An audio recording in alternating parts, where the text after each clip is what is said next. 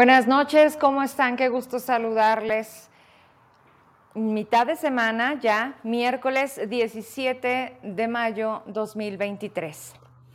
A todas las personas que se van conectando, gracias desde donde nos eh, siguen también. Ahorita estaba viendo precisamente, eh, ya estamos llegando. Gracias a todos ustedes, a quienes siguen, a quienes les gusta, a quienes nos escuchan por Spotify, a quienes han hecho costumbre informarse, prácticamente cerrar el día con una emisión con Verónica Trujillo. De verdad es un placer que así lo hayan decidido, que al momento sea algo en lo que ustedes confían, algo que les sirve y lo más importante, que siempre dejemos puesto en la mesa este nivel de reflexión ¿Qué está pasando? ¿Cómo entender la vida pública, política, social, estos momentos tan complejos que estamos viviendo? Pero lo más importante es qué estamos haciendo ante todo ello.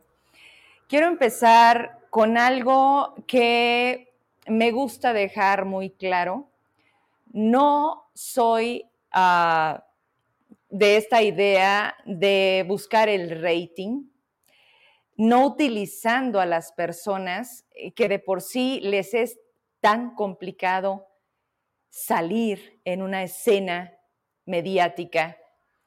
Estoy hablando de esto con lo que iniciamos la semana de protección civil, algo que nos ha dado muestra ya en diferentes medios de comunicación, en la radio, en la prensa escrita, en otros programas, ninguno como el mío, pero que hacen su trabajo también en redes sociales. Y hemos escuchado las voces y hemos conocido los rostros de quienes hoy deciden hablar. ¿Qué les ha costado? ¿Qué han ganado? Porque en esto lo hacemos con una intención. Quien dice lo contrario miente. Buscamos siempre de manera equivocada la parte de los medios de comunicación sin antes haber hecho el uso de las instituciones. Y entonces sí decir, no me atendieron, fueron omisos, son cómplices, son responsables. Cuando me dicen, Vero, tener la nota primero, cómo tu trabajo hoy te tiene en el momento, es por ustedes. Es por compartirme cuando van en carretera, cuando van rumbo al orito, cuando ven el incendio, cuando está sucediendo, cuando dicen, Vero, y ven en mí la confirmación de si es así, y entonces se convierte en una doble responsabilidad de contestarles, pero no solamente de decirles sí o no, sino de qué hay detrás de todo esto. Era excesivo, creo yo, a este punto, es excesivo tener una y otra y otra entrevista diciéndonos que hay corrupción al interior de la nueva gobernanza. Sí, y no solamente en protección civil, el modo de operar, la red que hay al interior, que ha habido, pero perdón, en casi 20 años que estuvo Antonio Caldera, con quien teníamos una comunicación directa, porque sí, señores, mi trabajo se vuelve mucho más eficiente, más efectivo cuando tienes una relación con el gobierno, cuando entienden que no estoy en contra ni de David, ni de Alejandro Tello, ni de Miguel Alonso, ni del que esté por llegar, sino entender el papel que jugamos como medios de comunicación, que sí queremos hacer las cosas distintas, que no busco el que haya de por medio un acuerdo económico si no es de publicidad, porque tampoco soy beneficencia pública. Lo digo, lo repito y lo aclaro porque le han puesto un nombre que es incorrecto y yo no me lo voy a poner. No soy chayotera. Mi trabajo vale y mi trabajo cuesta. Pero nos quieren meter a todos en el mismo saco. ¿Tienes convenio? Sí, claro, aduladora. ¿No tienes? Sí, claro, dolida. A ver, a ver, ¿dónde está la prensa que sí buscamos un punto medio? Darle voz al gobierno que no acepta estar aquí y darle voz a una sociedad que cada vez más dice, sí quiero hablar. No se trata de obligar, no se trata de provocar, ni mucho menos de influenciar sobre algo que ya está dicho. En resumen, este primer tema de protección civil, cuando los empresarios, que no son uno ni dos, y que me da mucho gusto que cada vez más se van sumando y que dejaron como un tipo buzón en donde si tú te sientes identificado, si contigo también sucedió esta forma de extorsión y quieres hacerlo del conocimiento por la vía legal, aquí estamos. De igual manera, mi medio busca respaldar y dar seguimiento en la medida de lo que yo también puedo, porque después la gente siente que ya no los puedes dejar, se vuelve una constante de búsqueda de, oye, Vero, es que no nos reciben, a ver, a ver, es que parece que necesitamos llevarnos de la mano y decirle, oye, ya fuiste a la fiscalía, atención temprana, tiene que haber una denuncia con un folio para que exista entonces el que hay una narrativa de hechos, el que tú ya fuiste a decir, me están extorsionando. Cuando eso suceda, va a tomar otro entorno la situación. Y entonces sí, ya cuentas con más elementos para decir la autoridad no está haciendo nada. No porque dude de ti. Si nos queda claro es que la autoridad no está haciendo mucho. No me puedo atrever a decir que no está haciendo nada. No tiene ni la capacidad humana, ni la capacidad económica, y menos cuando las cosas que para usted y para mí se vuelven prioridad, para ellos no. Con esto quiero ir cerrando porque, ok, ya nos dijeron cómo operaban, cuánto les cobraban, ya vimos sus rostros, ellos están en peligro. ¿Por qué? Porque se atrevieron. Pero que no se supone que es a través de la denuncia como las cosas van a cambiar. Sí, ese es el deber ser. Sin embargo, en este país y en este Zacatecas nos han demostrado que la impunidad está por encima y muy sencillo. Umbelina, Umbelina López, la secretaria de la Función Pública, el primer contacto en donde llegan y le dicen, esto está pasando, queremos que actúen en consecuencia. Umbelina, ¿qué hizo? ¿Por qué se volteó para otro lado? ¿Por qué sigue buscando a Benjamín N? ¿O a Julio N? ¿O a quién? o a todos los exfuncionarios que de la herencia maldita que tienen que inhabilitar para decir que están haciendo algo, porque me acuerdo que había como 50 carpetas, ¿no? A ver, ¿es usted inamovible? ¿Hay una, ¿Hay una indicación de que no se le toque, así no esté dando resultados? Porque tal parece que aquí es donde topamos. A ver, ¿cómo el gobernador manda un mensaje donde dice que no va a tolerar la corrupción, que no va a aceptar la deshonestidad y que su gobierno va a dar resultados por el beneficio, el progreso y el bienestar de Zacatecas? No le den la madre al mensaje del gobernador, no le ayuden. Así de simple, no me ayudes. Pero además el gobernador parece que no tiene decisión, parece que no tiene la capacidad de decir, las cosas se mueven, me están dando en la madre, no son ustedes las piezas que van a sacar adelante. Lo siento, así seas cuadro de Julieta, seas cuadro de Verónica. A ver, David, ya, te estás faltando al respeto y no lo estás faltando a todos los zacatecanos, porque lo único, y sé que les molesta mucho, pero solamente me lo confirman, no hay la capacidad de tomar decisiones. No puedes decir, o por qué, no puedes, como dicen, prescindir de alguien. A ver, Nadie es indispensable, ¿eh? Nadie. ¿Podemos ser necesarios? Digamos que sí, en función de los resultados. ¿Qué resultados ha dado Umbelina? Con esto lo confirmamos. ¿Por qué no actuó? ¿Por qué no la quitan? ¿Por qué no habían quitado a muchos otros funcionarios como Rodrigo, como Rodrigo, como Rodrigo Castañeda? A ver, primer lugar en desempleo. Es un dato. Último lugar en ocupación hotelera. Otro dato. Así sean muy los cuates y así sean muy las cuotas, yo creo que el tiempo de prueba, de curva de aprendizaje, ya se terminó. Y nosotros como zacatecanos debemos de decirle a David, gobernador, yo creo que respétese poquito, respétenos poquito y demuéstrenos que lo que queda de su administración de verdad tiene ganas de cumplir con la palabra de la toma de protesta de verdad. Yo creo que hay pequeñas acciones que sumadas, constantes, se vuelven esas intenciones en no solo palabras, gobernador, y todo tu equipo. Esto va para quien lo quiera tomar, es el chaleco que se quieran poner, porque sí hay funcionarios que están haciendo, pero no se nota, porque además todo se viene encima. Esto de protección civil, o sea, es la punta, es la punta de corrupción que hay en una dependencia. Tenemos los tickets, cómo se transfería por OXO, por tarjetas de Banorte, tres mil pesos, mil quinientos, eso era bajito. Había gente que no estaba en la nómina, con oficios encargados de ir a supervisar Ojo Caliente, Río Grande. ¿Lo sabías? ¿Cómo? ¿Cómo un funcionario que además no es zacatecano, que trajiste de Veracruz porque conoces en el crédito ganadero, le das tanta confianza y tanta libertad para saquear tu tierra? Eso es indignante. Eso no lo podemos permitir. Y no necesito aquí a los empresarios. Hablo como zacatecana que he visto la historia recurrente de un saqueo de este estado. Sí, con Amalia, sí, con Ricardo, sí, tu hermano, sí, con Miguel. Para que se hablara bien, para que se hablara bonito. Y esa prensa que era incómoda en su momento, chamba, duplícale lo que le dan el miserable el sueldo que le dan en los medios de comunicación, porque te lo he dicho y lo conocemos.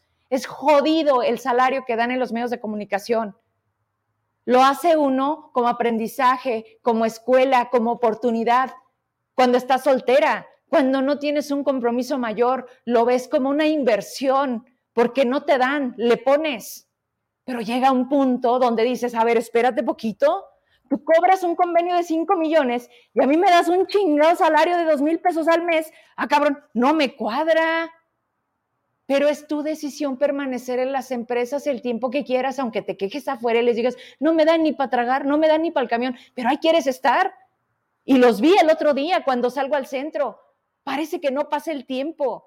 En Zacatecas no se dignifica el periodismo. Por eso cuando nosotros salimos de la norma, cuando dices, a ver, no, a ver cómo carajos le hago, pero junto dinero, hago mi medio y no dependo de nadie. Eso tiene sus costos, pero aquí estoy y lo estoy pagando. Lo estoy pagando con credibilidad, con una exigencia legítima de decir, no somos iguales.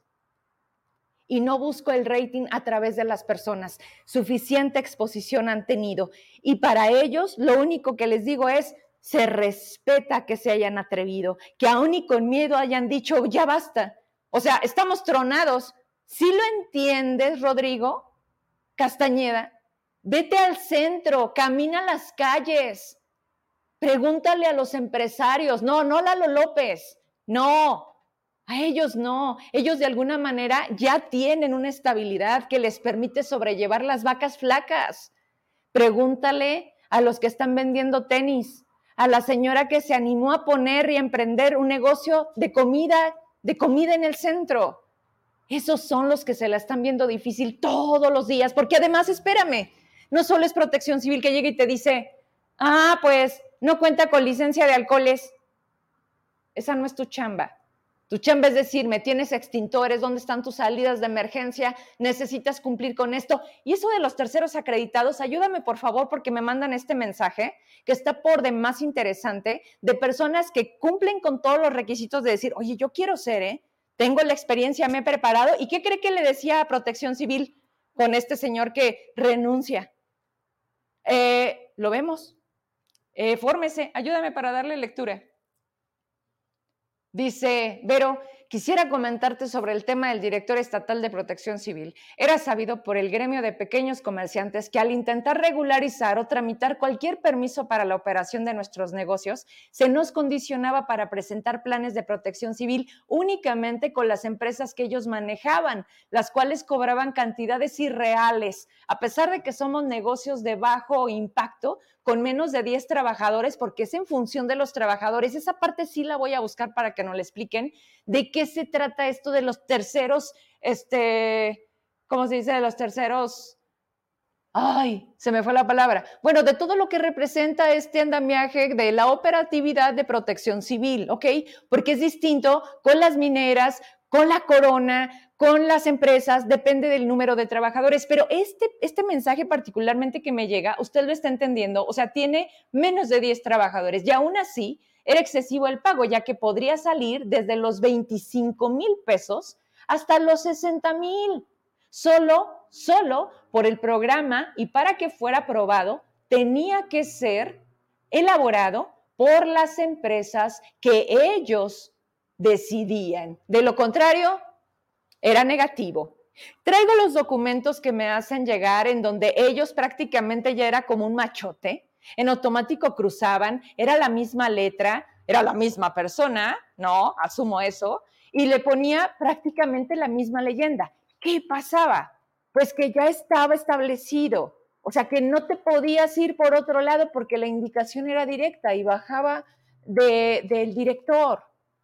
Entonces, cuando estas personas dicen, a ver, espérame poquito, estoy trabajando para mantener a otro cabrón, que además nos amenazan y entonces significa que mi negocio, pero yo, pero entonces, pero la seguridad y trabajo y previsión social ya también nos están cobrando. No, no hay manera. No hay manera. Y les voy a ser bien sincera. No puedo hablar de esta manera A ver. Te voy a mandar algo que me está llegando en este momento. Ahorita te lo pido, ¿va?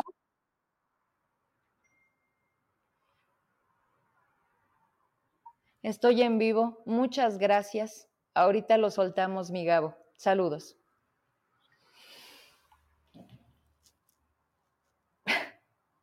Hasta se me va. Cuando tenemos gente, cuando tengo invitados por el respeto que merecen, cuando vienen acompañados, cuando tengo allá atrás lleno de personas, este, pues no, no hay manera de, desenvolverme y de poder decir todo con, con la forma que, que busco hacerlo. ¿Por qué me freno de repente? Porque es increíble. ¿Ya lo viste? Lo que te acabo de mandar.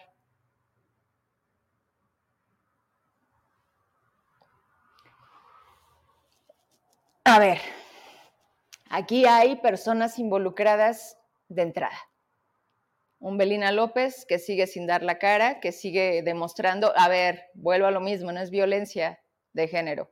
No está cumpliendo con su trabajo no por ser mujer, sino porque no está demostrando que está haciendo lo necesario y atendiendo la denuncia en este caso, de lo que tenemos aquí demostrado, de estos empresarios extorsionados. Así es la palabra. La siguiente parte es el consejo de, de ¿cómo se llama el de ciudadano? El Consejo de Participación Ciudadana, que se convierte en esta parte del sistema estatal anticorrupción, que nada más tiene el nombre porque están de adorno, que está al frente Goretti, López, Berber y Vargas, me suena mucho, yo creo que es familiar del doctor Berber, Eladio, y por supuesto de derechos humanos. Derechos humanos, que está Marisela Dimas. ¿Que tiene buenas intenciones? Sí, como muchos. Que sueltan los casos, que tienen a sus visitadores, que permanecen ahí un día, que atiende la denuncia que les manda Vero Trujillo. Sí, gracias pero sueltan las cosas. No canalizan, no dan seguimiento. Esta es una crítica constructiva, Marisela. Necesitan terminar lo que empiezan. De otra manera, el problema no se termina. No se termina. Al contrario, el problema se hace triple y vuelve a caer y lo señala y además los vuelve cómplices, entiéndalo y debe de haber responsabilidades por la impunidad, porque entonces a quién están cubriendo o de quién baja la indicación para que dejen de hacerlo. O por qué te dicen, no, ahí no, no, acá sí, métele velocidad. Por eso mencionaba ahorita mi compañero que, por cierto, ya, ya vienen los incómodos. Es momento de reunirnos. Hay muchos temas que nos hacen juntarnos. ¿Por qué lo traigo? Porque con el tema de él fue más que claro cuando la indicación es construye, acelera, muévelo. Y por el otro lado, volteate, no existe, no pasa nada. Entonces, estas tres personas, pero sobre todo Umbelina, ¿qué responsabilidad van a emprender después de darse cuenta que no sé cuántas cosas más han llegado a ella y siguen ahí, guardando pues el sueño, ¿no? De la corrupción, de la impunidad, de la complicidad. Ahí quiero conectar el siguiente tema porque yo sí quiero aclarar, o sea, no, creo que yo no soy servil de la secta. No, no, no. A ver, espérame, espérame, senadora, porque resulta que como todas las denuncias que me llegan, las valoramos, las confirmamos, las hacemos, mi equipo siempre me pasa, intentamos que no se salga de el tiempo, o sea, que sea lo que está sucediendo en el momento. Y ahorita voy con eso, ahorita voy con eso, se los prometo que sí. Ahí voy. Ahí voy, porque estoy en vivo, no tengo guion, tengo aquí establecidas mis tres líneas y no me voy a ir sin que las, las aborde, ¿va? El tema de protección civil aquí lo quiero dejar. Lo que se necesite es en lo que falta por hacer, no lo que ya sabemos. No, yo ya lo sé, ya lo dijeron en los medios, gracias por hacerlo. Que se sumen más, sí, que sean casi todos, ojalá todos, que se vuelva como una marea para que no haya duda, para que no quede en esta parte de no, yo soy inocente. No, no, no, no, no den oportunidad de que se sigan burlando y, y sobre todo confirmarle al propio sistema y al propio gobernador que se equivocó, ¿no? O sea, porque aquí lo más importante es que él los eligió, ¿o no? Y entonces hay que asumir las consecuencias de nuestros errores, porque elegir a estas personas, bueno, pues yo primero checo de dónde viene, ¿no? ¿Por qué lo pones ahí? ¿Qué, qué te puede causar? ¿Un problema o un beneficio? Miren, es muy sencillo. Todo mundo tenemos como una historia. Y aquí en Zacatecas, los que somos de aquí nos conocemos. Y fácil, si me dicen, oye, Juanito del Prado, ah, claro, es hijo de la señora que es maestra y que, no, muy, no, pues un muchacho muy tranquilo.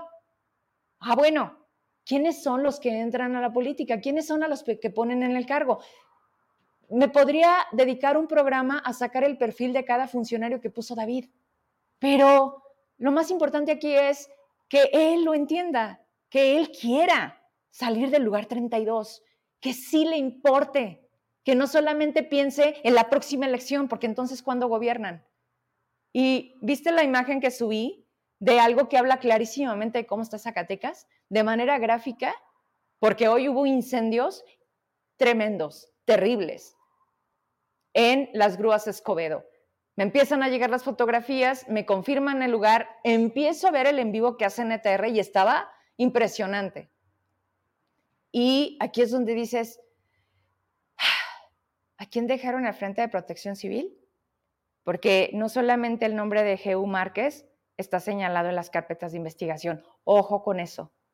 Para quien quiera hacer bien la chamba o por lo menos tener la intención de que las cosas no queden así, que se burlen de nosotros, chequen los nombres de quienes aparecen en la investigación que los empresarios fueron a denunciar. ¿Sale? ¿Hay gente con capacidad? Sí. Yo lo he dicho, lo sostengo, no tengo nada con él, pero yo respeto mucho el trabajo que hizo Antonio Caldera, pero huele, huele a herencia maldita. No importa que sea el mejor, no importa que haya tenido las mejores capacitaciones, no importa el trabajo que entregó, es que viene de la administración de Alejandro Tello. Porque no fue así con Arturo López Bazán, porque ahí sí valoraron sus resultados y entonces que se quede. ¿Por qué con unos sí, por qué con otros no? Ahora sí me voy al tema de educación, porque aquí es donde quiero que saquemos el documento este. Pero cuando hablemos de la escuela de conservación, ¿te parece? Bueno,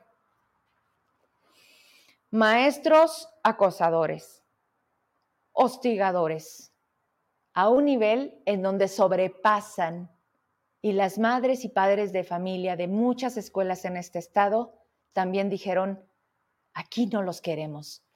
Ahí les va cómo es el protocolo mal, mal que tiene la Secretaría de Educación, que estuve ahí, que sé de lo que hablo, porque ya, ya no es esta parte en donde, ah, la fiscalía, ah, lo denuncias, ah, no, bueno, pues entonces lo quitas y lo mueves de escuela. Como me lo, me lo confirmó el, licenciado Benavides del ISTE, con el médico que ha hostigado a las muchachas que también está denunciado. Cuando le digo, ¿qué van a hacer con este señor? Lo vamos a cambiar de área. Ah, no, pues bonita la cosa. ¿Qué es lo que hace la Secretaría de Educación? Los suspende por 10 días y solamente puede actuar por la vía administrativa, no más. Así sea un acosador sexual, así haya hecho algo más, la Secretaría de Educación solamente puede suspenderlo y a lo mejor removerlo, pero a otra escuela. Ojo aquí, porque puede ser en la escuela donde usted tiene a sus hijos o yo tengo a las mías y no lo debemos permitir. ¿Qué debemos de hacer? Anótelo. Tenemos que denunciar penalmente. Sí, ya sé, Vero, Vero, la denuncia. Lo siento, es el camino que debemos de hacer y tomar. Ya sé que es largo, ya sé que está sucio, ya sé que nos lo ponen lleno de piedras, pero lo tenemos que hacer. Porque llegada la denuncia por la vía penal, la Secretaría de Educación se ve obligada a actuar entonces no solamente por la vía administrativa, y entonces se les rescinde y se les quita. Pero tengo que ponerle nombre y apellido porque ya estuvo bueno. ¿Sí? Esta denuncia está con las cartulinas en donde las mamás cierran una telesecundaria en Enrique Estrada y cuando veo el nombre veo los apellidos que dice Luevano Cantú. Y dije, ah, la senadora, la senadora, la senadora Soledad. Tengo contactos en todas partes, mis fuentes, pues cómo no. Y les digo, oye, ¿este señor es hermano de la senadora? Sí, Vero. Dije, de aquí soy. Subo la publicación pongo lo que la gente me, manda como primera este, leyenda y le pongo abajo, ¿le suenan los apellidos? Digo, porque es la, la senadora no más existe en Facebook, ¿verdad?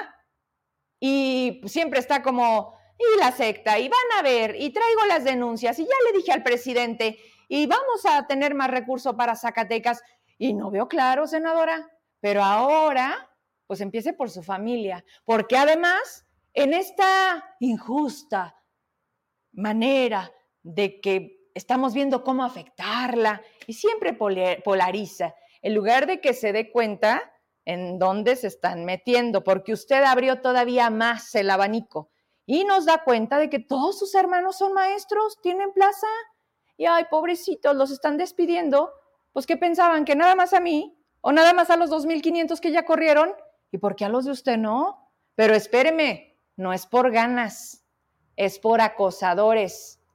Y ahí sí no dice nada, ¿verdad? Ayúdame por favor con la molestia de la senadora, porque aquí le respondo yo. Yo no le voy a decir, ay, senadora, soy Vero Trujillo. No, yo no soy de la secta. Yo le contesto aquí porque tengo un espacio y que siempre le he dicho, véngase, vamos a platicar. Nunca ha aceptado. No sé por qué. Pero hoy son los padres de familia más que yo y ella escribía esto, no se hagan bolas. El golpeteo contra uno de mis hermanos lo ordenó la super malvada. ¿Quién es esa? ¿Por qué no le pone nombre, senadora? ¿Por qué no le entra bien? O sea, a, medias, ¿no? como el meme, este de qué, qué, qué, qué, pero no sueltas. Entonces hágalo bien, senadora. ¿Quién es la super malvada? Pues dice que organizó lo organizó la peor secretaria de educación que ha tenido Zacatecas. ¿Quién, senadora? ¿Por qué no le pone nombre? Porque es miedosita. Y todo lo está difundiendo el mapache de comunicación social. A ver, yo sé que le dicen el apache. ¿Es el mismo? ¿Es su mapache el apache? A ver, tiene nombre y apellido, senadora. Y luego cuando se refieren a usted de otra manera dice, oh, es violencia. No, por eso yo le digo, senadora, ¿se lo estoy diciendo a usted? Soledad Luébano, a mí nadie me da indicaciones y no sé quién es la secta y no sé quién es la super malvada y yo sí conozco a la secretaria de Educación y también conozco al de Comunicación Social, sí, cómo no. Pero además no fue suficiente. Aquí es donde ella abre todo y dices, ay, güey, o sea, el nepotismo. ¿Cuándo fue que le dieron todas las plazas? Cuando estaba Ricardo Monreal. Y si checamos de una vez los puestos y lo que cobran, porque dice que pues prácticamente a todos los han intimidado, ¿verdad? Pero yo no quiero poner palabras que usted escribió, que además, pues, pues qué pésima defensa. ¿Me la pones?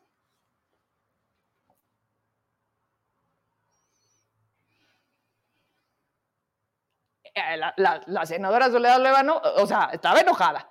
Y no nada más uno, dos. Y ya no le seguí porque pues yo sí estoy ocupada, ¿verdad? Aparte, este, tenía otras cosas que hacer. Ya no sé si hay más, ahí me dicen sí, sí, porque traía ganas como de echar pleito en el Facebook. Oiga, también, senadora, si quiere le paso los teléfonos de todos los que menciona, ¿eh? Hable, hábleles, dirían los de Telmex, ¿verdad? Hábleles. Estoy viajando a Ojo Caliente. Es miércoles. ¿Qué anda haciendo acá, oiga? ¿Que no en el Senado tienen que cumplir mínimamente dos veces a la semana? Entonces, no, no es así. Ah, ya hay periodo, están de descanso. Ah, porque si no, eso es aviación, ¿no? Ah, no, bueno, es que eso no va ahorita con ellos. Pero bueno, venía para Ojo Caliente a reunirme con ciudadanos y me entero de la infamia que están difundiendo de mi hermano. La verdad, no me sorprende. ¿Por qué no le sorprende? Porque ya te había dicho, ¿verdad? Te digo que todos sabemos lo que tenemos en nuestra casa. Claro que sí. A una de mis hermanas la hostigaron y no le dejaron otro camino que dejar su trabajo en la Secretaría de Administración. Punto número uno. La senadora tiene una hermana trabajando o tenía trabajando en la Secretaría de Administración, ¿ok? Bueno. A pesar de tantos años de experiencia, su delito fue ser su hermana. A otra de mis hermanas, o sea, dos, la quieren obligar a renunciar. Ahí sí no dice de dónde. ¿Dónde, ¿Dónde estará la hermana de Soledad Levano? La otra. Y a mi hermano lo difaman para que renuncie a su plaza de maestro. O sea, ahora se le llama difamación cuando son hermanos de políticos que son acosadores y hostigadores. No porque lo diga yo, porque lo denuncian los padres y madres de familia. ¿Ok? Yo confío en que, a ver, con, está bien bonito esto. Súbele, es como el karma, ¿no?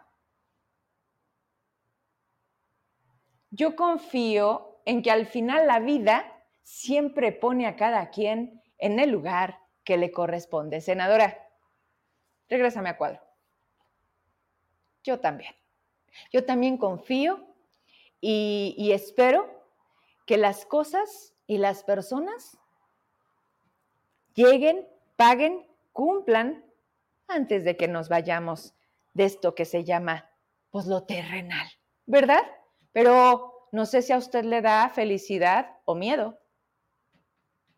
Porque si es así, en esa confianza que usted tiene en Dios, en lo que quiera, muchos seguramente lo último que pensarán es en dónde van a acabar, cómo van a terminar.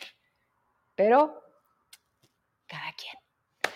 Oye, voy a conectar esta nota con la escuela de Toribio, rapidísimo. No ha pasado nada. Vuelvo a lo mismo. Derechos humanos. Fueron, mandaron eh, psicólogas, eh, tomaron a todos los niños. imagínense nada más. De por sí ya es complicado el escenario que han vivido por esta maestra que, ay, pues se le ocurre hacer una dinámica en donde ustedes van a ser la de maestros y yo voy a ser alumna. Y entonces a los niños se les pasó la mano, les echaron a los chiquitos ride, el Lysol, les ataron las manitas y pues la maestra dijo, pues yo soy una alumna más. Esas actividades absurdas, ridículas, que pusieron en riesgo la integridad, ay, pues fue lo que causó que la maestra la retiraran, la suspendieran.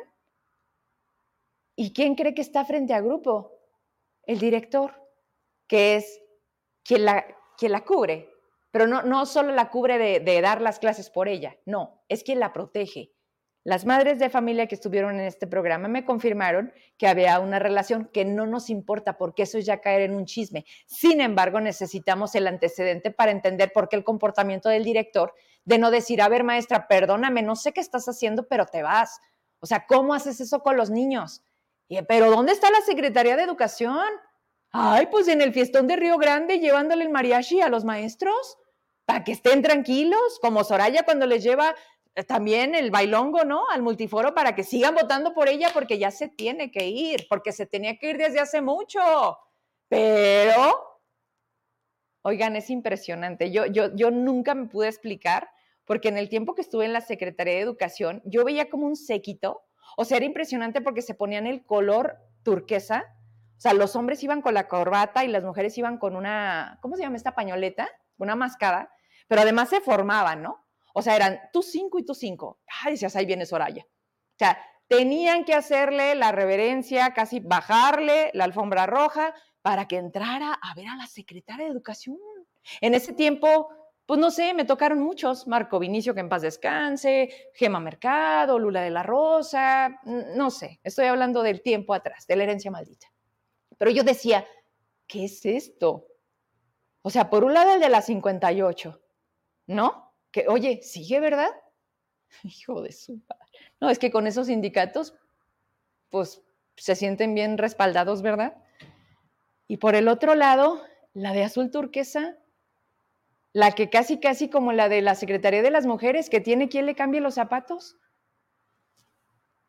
¿Cómo permiten eso? ¿En qué momento se pierde la dignidad de, hacerte tapete? O sea, que les dan compensación, doble plaza, bueno, igual. Aún y con eso, yo no sé dónde está estipulado tirarse al suelo. Yo no sé dónde dice, aquí le dejo, aquí le dejo porque es indignante ver cómo esta sociedad ha decidido ser y, y callar. Y entonces difícilmente vamos a ver y podemos exigir que las cosas cambien. Y la escuela de conservación.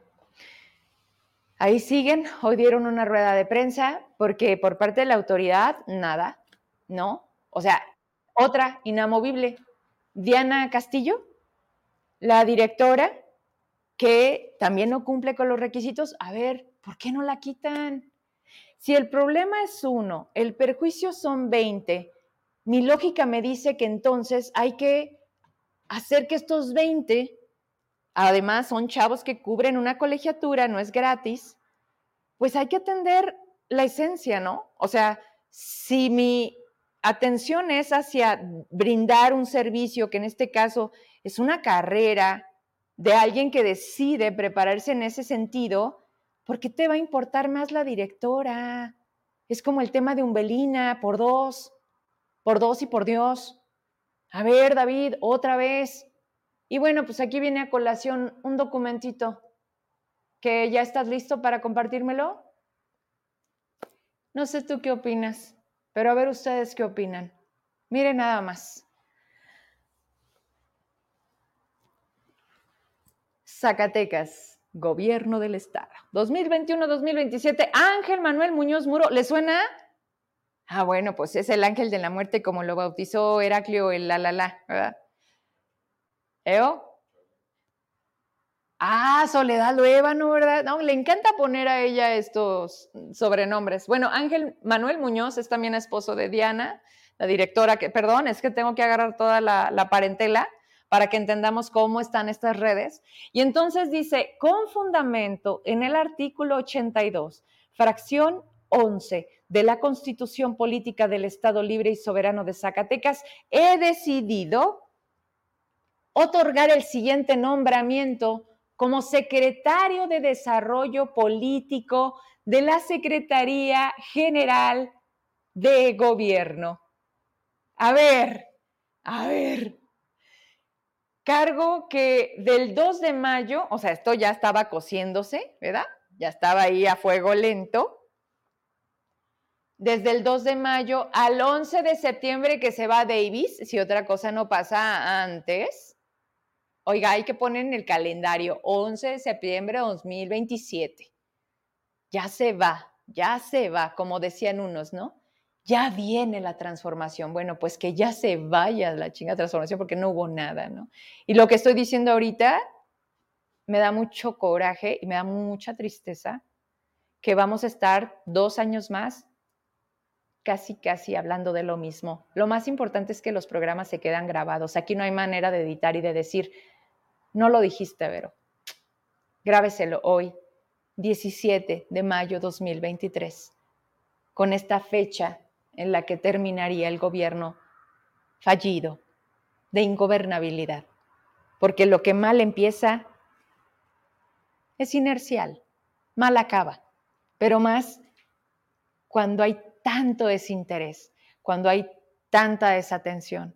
Cuando no importa nada.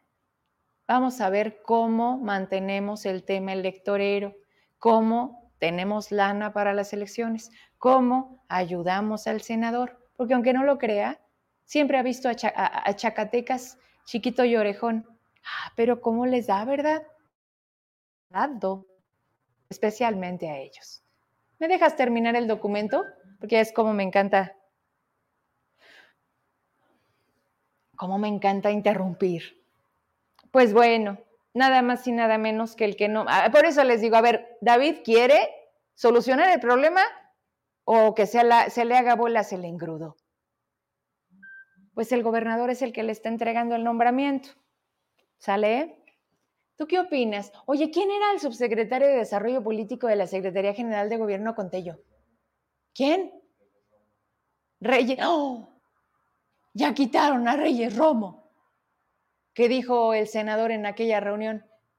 No más Julietas del Río, no más Cuauhtémoc Calderón. Saludos, mi Cuau. No más Reyes Romo y Sas. Ay, osito. Ah, claro. ¿Estamos a cuadro? Regreso a cuadro.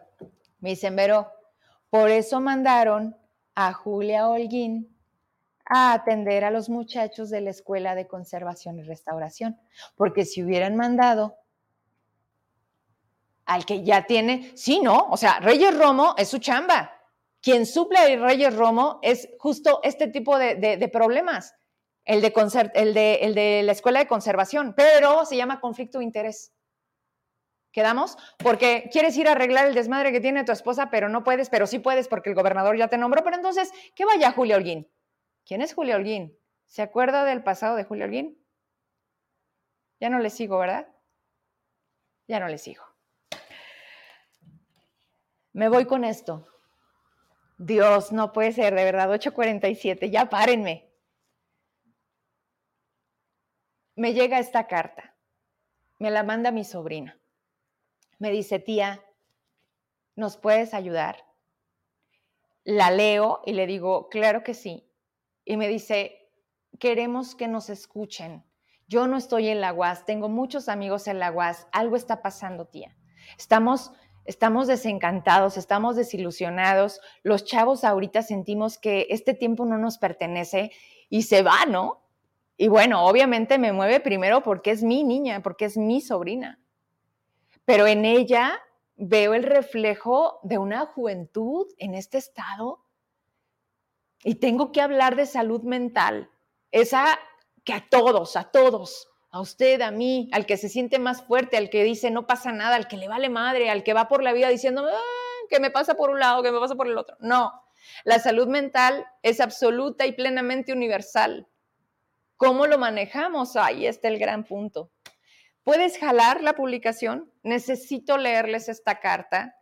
Es una página que yo le digo, a ver, mi vida, este, ok, sí, por supuesto que, lo hago público hoy en mi programa y por supuesto he tenido chavos de la UAS, he tenido chavos de la de Durango. Ustedes han visto mis programas. Yo no, no tengo para dónde inventar, además. Y sí, sí los veo con ganas de comerse algo que no saben por dónde, qué tan peligroso se vuelve, en quién confiar, en una ausencia a veces de los padres, en una búsqueda de que alguien les dé un consejo. Pido de verdad mil disculpas por una invitación que me hicieron a una secundaria allá en Fresnillo, en Río Florido, porque no me da el tiempo, porque se me complica mucho en ese momento, porque eran alrededor de 200 muchachos y porque porque sí quiero, porque tengo que ver la manera, porque si algo me saca de todo esto, es ir a palpar de cerca en estas comunidades donde los chavos viven distinto, aquí a Zacatecas o a las cabeceras. Es donde sabes más directo a qué se están enfrentando, cómo están viviendo, qué están viviendo.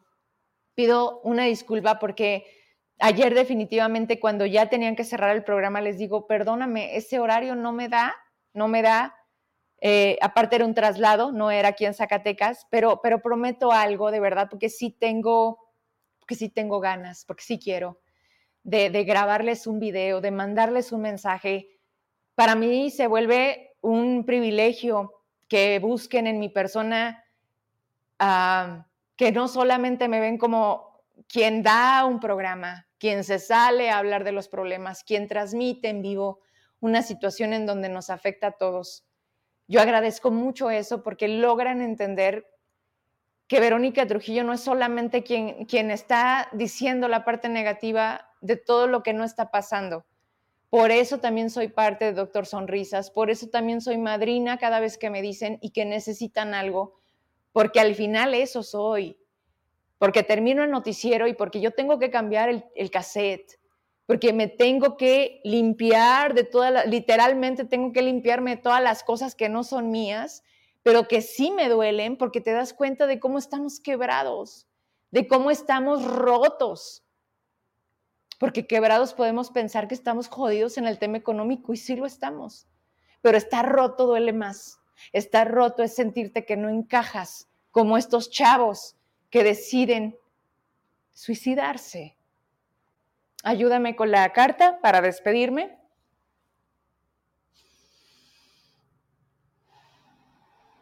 dice medicina humana estudiantil, así es el perfil, ¿ok?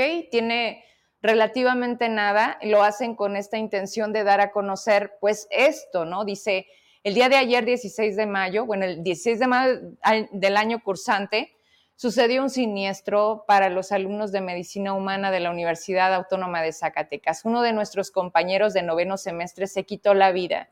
Su nombre es, era Diego Emiliano Gutiérrez Ríos un compañero querido por todo su grupo. Es la segunda vez que en esta unidad académica sucede esto en el transcurso de nuestra formación como médicos, siempre existiendo algo en común, la falta de humanidad y empatía de parte de los docentes.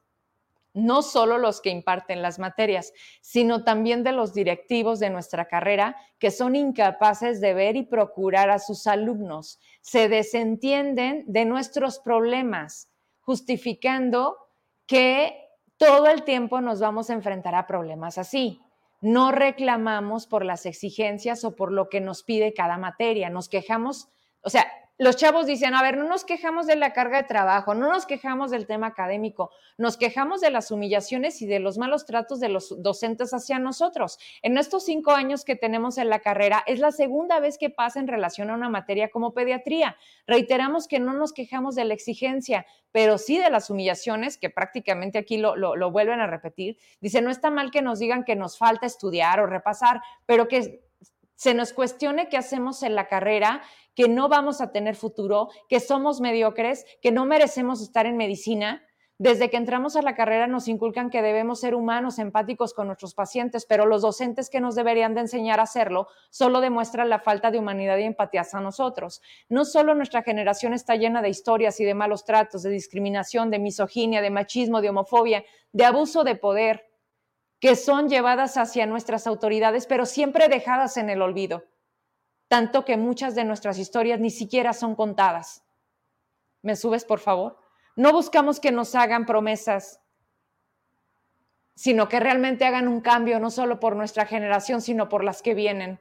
Exhortamos a todos nuestros compañeros de medicina, todos los de las carreras que cuenten su historia, que no se queden en silencio, que peleen, que busquen, que consigan, todo lo que sea necesario para que esto no vuelva a suceder, que la muerte de nuestro compañero Diego no pase desapercibida, que sea la piedra del cambio. La salud mental también importa y ahí nos comparten esta imagen de quienes obviamente en vida pueden sonreír, podemos decir cuando nos dicen, ¿cómo estás? y responder, estoy bien, cuando en realidad no sabemos, no nos entendemos qué estamos sintiendo, por dónde estamos pasando. Hoy, hoy estamos todos cargando muchas cosas que a veces no encontramos el lugar, la persona, el momento correcto, indicado de decir, me desahogué. Lo hago por esta petición, por la misma carta, por contar sus historias y por tratar de, entender un poco más esto, esto que, que a veces simplemente vemos, vemos hacia abajo o simplemente también decidimos invisibilizarlo. Yo les agradezco, como siempre, todos sus mensajes. No sé si haya algo que no pude verlo, pero veo muchos mensajes y si leo uno, pues leo todos, pero no sé si hay algo que a lo mejor tú que estás ahí al, al segundo segundo hayas detectado que deba de decir o me despido ya. Bien, pues muchas gracias. Mañana tenemos eh, aquí a un talento, a un orgullo de Zacatecas. Hubo un eh, accidente en esta última carrera, si no me equivoco, fue en Chiapas, Chihuahua. ¿En dónde? En Chihuahua. Es Mateo Girón. Le hice el primer reportaje en el autódromo. Ay, Emma, cuando todavía no tenía ni patrocinadores ni entraba a esta nueva categoría. Hoy Mateo ya creció, literalmente ya creció, viene con su papá, le tenemos una sorpresa, no yo, pero va a ver. Y, y nos vamos, nos vamos a apoyarlo, una porra, un grupo de Zacatecas en esta siguiente carrera, porque si algo se necesita es estar, es estar, es, es, es sentirnos y es decir, pues vamos a echarle todas las porras a alguien que está poniendo en alto a Zacatecas sin apoyo del gobierno, como las chicas que se fueron a Egipto, Emma, las nadadoras que vendieron todo, que les dieron patrocinios de, de donde pudieron y que dijeron, aquí está la medalla. Nosotros hacemos las cosas por convicción, no por apoyos del gobierno. Eso es México. Cuando lo entendamos, cuando dejemos de estar con los apoyos sociales, dando nuestro voto el día de las elecciones, creyendo en, estos, eh, en estas falacias de políticos mentirosos, todos, todos, nadie se salva. Hasta ese día, cuando pongamos las cosas en su lugar, diría la senadora, Soledad, entonces esto va a cambiar. Gracias, buenas noches, mañana nos vemos.